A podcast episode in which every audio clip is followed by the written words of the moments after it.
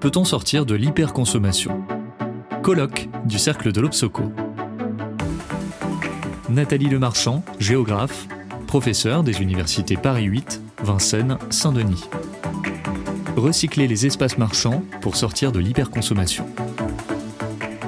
Dans ce cercle de l'Obsoco euh, où l'on parle des produits, euh, donc euh, je suis au milieu d'anthropologues, de sociologues, de marketing, et donc surgit donc une géographe.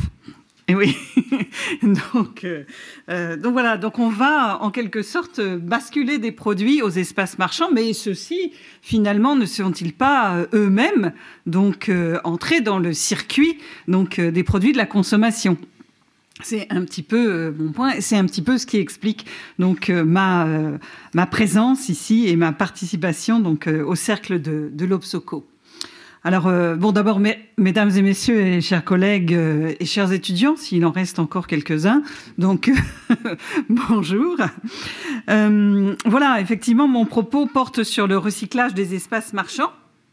Sujet qui, d'une façon, est au cœur de l'actualité du commerce de détail, de la transition écologique et de l'aménagement du territoire, avec le lancement du programme du gouvernement sur la rénovation des zones commerciales, donc euh, qui a fait l'objet euh, de, nombreuses actualités il y a quelques semaines, et plutôt euh, dans l'année, hein, le lancement de la phase 2 du programme Action Cœur de Ville, qui là vise plus spécifiquement les entrées de ville, elles aussi largement occupées par des mini zone commerciale. Hein. donc, si l'on regarde en fait ce qui occupe, c'est ce que certains collègues géographes appellent aussi les corridors donc du commerce, même si on n'est plus tout à fait sur la règle d'urbanisme d'urbanisme, donc sur lequel se sont implantées les zones d'activité commerciale dont j'aime rappeler régulièrement à mes étudiants que en fait c'est un usage qui les a amenés à être qualifiés de zones d'activité commerciale puisqu'initialement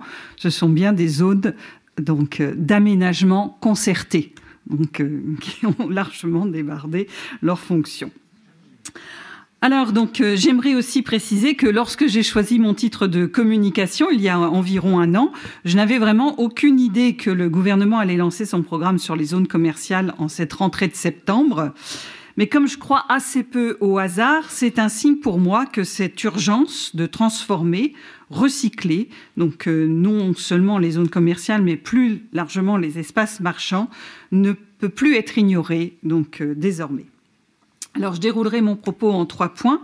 Le premier sur la notion de recyclage et, son emploi, le second sur la diversité des espaces marchands et la place qu'ils occupent dans notre société, et le troisième sur le recyclage euh, de ceux-ci au risque de leur disparition, donc lié à leur remise en question comme symbole de l'hyperconsommation. C'est bon? Alors, le recyclage. Hein, euh, fait désormais partie de notre quotidien, qu'on le pratique ou non, par choix ou par obligation. Dans nos villes, la forme la plus visible de euh, celui-ci est celle du ramassage de nos déchets triés, dont une partie va être réintroduite dans une filière de recyclage, donc euh, organique avec le compostage ou minéral par exemple avec le recyclage du verre. Mais les municipalités, les intercommunalités s'engagent aussi sur le recyclage sous d'autres formes, et notamment en créant ou en soutenant des recycleries ou ressourceries qui entrent dans le modèle de l'économie circulaire, modèle qui vise un développement local et plus soutenable que celui en cours. La loi de 2015 relative à la transition énergétique pour la croissance verte, LTECV, a favorisé la naissance du réseau des ressourceries et recycleries. Né en 2000, il réunit aujourd'hui 227 structures adhérant à la charte des ressourceries et recycleries et affirmant donc l'importance de changer de modèle économique en s'appuyant sur sept principes, alors je les évoque pas tous, parmi lesquels je souligne quand même la sobriété, on en a parlé, la solidarité, donc euh, qui est euh, intrinsèque à cette euh, idée du nouveau modèle et qu'on a aussi évoqué d'une certaine façon tout au long de cet après-midi, ou encore le don. Soutenu, encouragé par l'ADEME, agence née en 1991, les ressourceries et recycleries se sont créées avec une finalité de réemploi.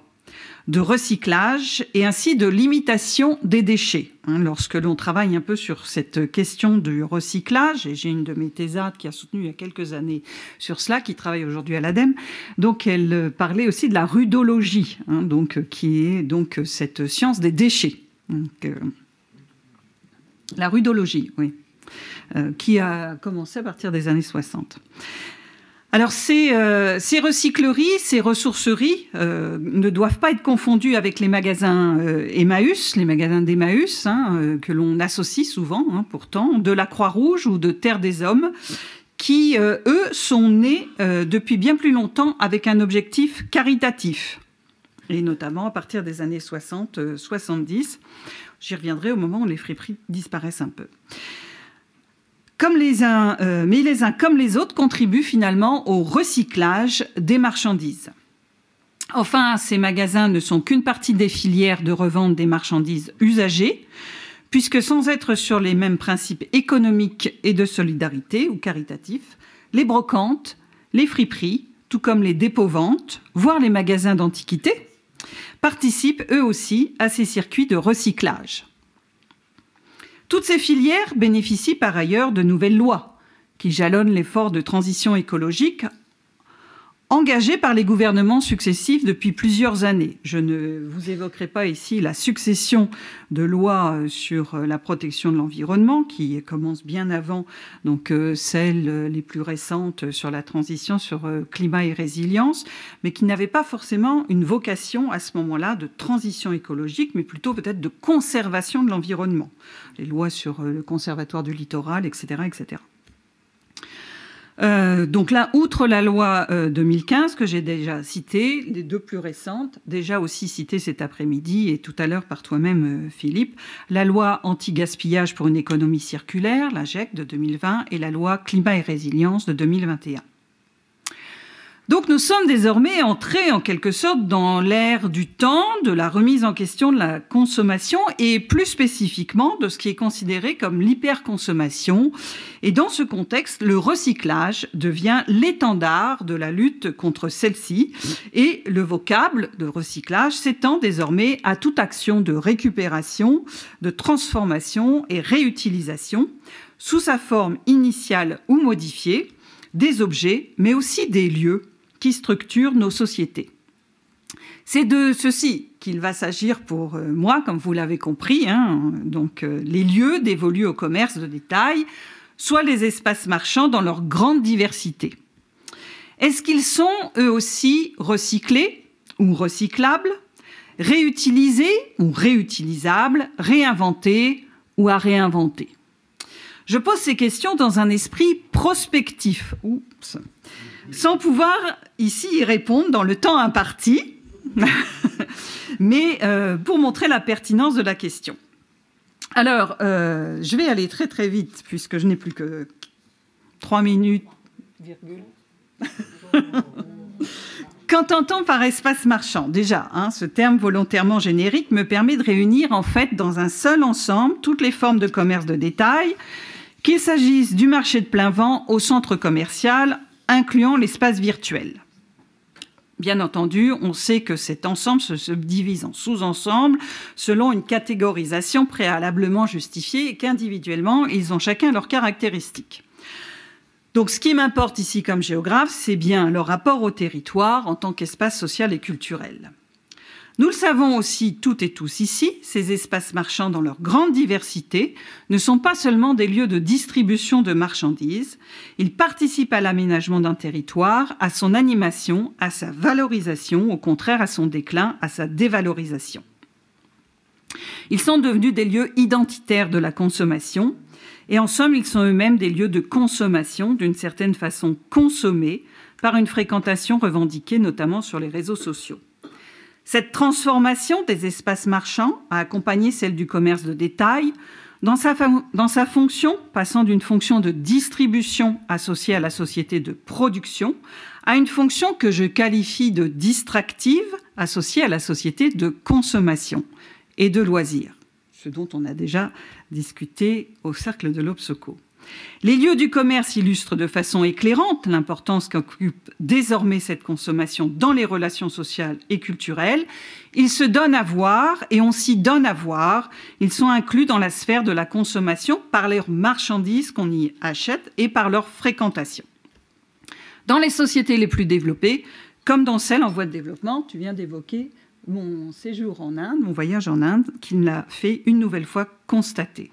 C'est une situation qui n'est pas nouvelle, qui émerge dans le milieu du XIXe siècle, passage grand magasin, et s'affirme tout au long du XXe siècle, centres commerciaux, donc euh, accompagnant l'émergence et le développement d'une société de consommation dans laquelle des entrepreneurs ont su, à chaque étape, créer ou adapter ces nouveaux espaces marchands. D'où l'idée que leur recyclage ou transformation est étroitement associé au mode de consommation et d'une façon à une remise en question de l'hyperconsommation. Ainsi, ces espaces marchands, plus particulièrement peut-être certains d'entre eux, sont, euh, sont, devenus en quelque sorte les symboles de la société de consommation et surtout de celle de l'hyperconsommation à l'heure de sa contestation. Deux exemples pour finir. Celle des friperies et celle donc euh, de, des centres et euh, des zones commerciales. On connaît l'histoire de la fripe. Elle a fait l'objet de nombreuses publications. Elle est née de la nécessité de se vêtir sans pouvoir s'acheter régulièrement des vêtements neufs. On en retrouve l'importance à partir du Moyen Âge et jusqu'au milieu du XIXe siècle. Elle permettait donc au peuple de s'habiller à moindre coût. La fripe a donc toujours existé, et les fripiers étaient hiérarchisés selon leur spécialisation, même si globalement, ils pouvaient souffrir d'une mauvaise représentation liée à la provenance des vêtements et au commerce qu'ils en faisaient. Organisés en corporation en France à partir du XIIIe siècle pour les fripiers en boutique, leur activité va survivre à la fin des corporations, mais beaucoup moins à l'industrialisation et développement du prêt-à-porter. Celui-ci va peu à peu s'écouler dans les magasins de mode, cette dernière participant au développement de la société de consommation. Et les fripiers et leurs magasins disparaissent peu à peu des circuits standardisés de la consommation pour rester présents dans les marges de l'espace marchand, tout comme leur clientèle, majoritairement constituée de la population la plus pauvre. Ils y sont rejoints par les magasins des œuvres caritatives déjà évoquées, assurant eux aussi le moyen de se vêtir et d'équiper leurs logements aux plus démunis. Il a donc fallu une transformation majeure de notre société de consommation pour que depuis quelques années, la fripe et les friperies deviennent de nouveau des magasins intégrés au circuit de consommation standard. Le recyclage des friperies tient non seulement aux marchandises usagées qui y sont vendues, mais à leur recyclage en magasins fréquentables, voire à la mode.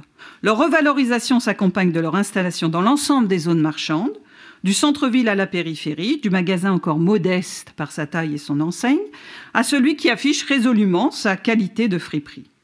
Au-delà des friperies, le commerce de vêtements de seconde main a aujourd'hui sa place à part entière dans de nouveaux magasins de chaînes nationales et internationales, y compris dans les grands magasins parisiens, occupant par exemple tout le dernier étage d'un des magasins du printemps.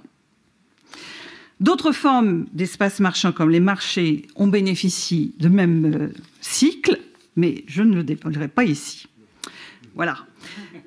Pour finir, je n'ai donc pas le temps d'évoquer les zones commerciales, les centres commerciaux, mais ils ont fait l'objet de nombreux commentaires dans l'actualité. On pourra y revenir au moment des questions si vous le souhaitez. Je terminerai mon propos dans ce que je qualifie de paradoxe consommatoire, et en quelque sorte la friperie l'illustre parfaitement. C'est la contestation des circuits commerciaux traditionnels. Paradoxe consommatoire qui interroge sur la sortie de l'hyperconsommation, puisqu'on s'aperçoit effectivement, et je viens de l'énoncer avec les friperies, qu'en les intégrant finalement aujourd'hui dans des circuits standards, donc euh, le recyclage et le réemploi ou la diminution de la consommation qui devrait les accompagner ne diminue pas en réalité la consommation. Alors que l'immédiat post-Covid a laissé penser, c'est ma conclusion, à des changements de mode de consommation profondément modifiés, on constate quelques signes interrogeants sur la profondeur de ces changements. Une baisse de la consommation de produits bio, le retour aux hypermarchés et surtout peut-être la bonne conscience du recyclage. Dans le même temps, les programmes de politique publique visant à mettre en œuvre de nouvelles normes semblent quelque peu timides Au regard des nécessités de transformation accélérée que nous rappelle la succession d'épisodes climatiques, mais aussi économiques, sociaux et politiques qui s'y greffent, ces nouvelles normes et obligations changent la forme ou le contenant. Il n'en reste pas moins que même si certaines formes, certains lieux sont plus prometteurs que d'autres, les nouveaux espaces marchands, ceux qui seraient associés à la sortie de l'hyperconsommation, restent à inventer. Des lieux variés, sûrement, qui doivent aussi prendre en compte l'e-commerce, qui ne fera pas non plus prochainement l'économie d'une remise en question et même limitation écologique. Des lieux, donc, que l'on associera à notre époque, comme le furent finalement les grands magasins, les centres commerciaux ou les marchés à d'autres époques. Merci. Merci beaucoup, Nathalie. Retrouvez toutes les actualités de l'Obsoco sur obsoco.com.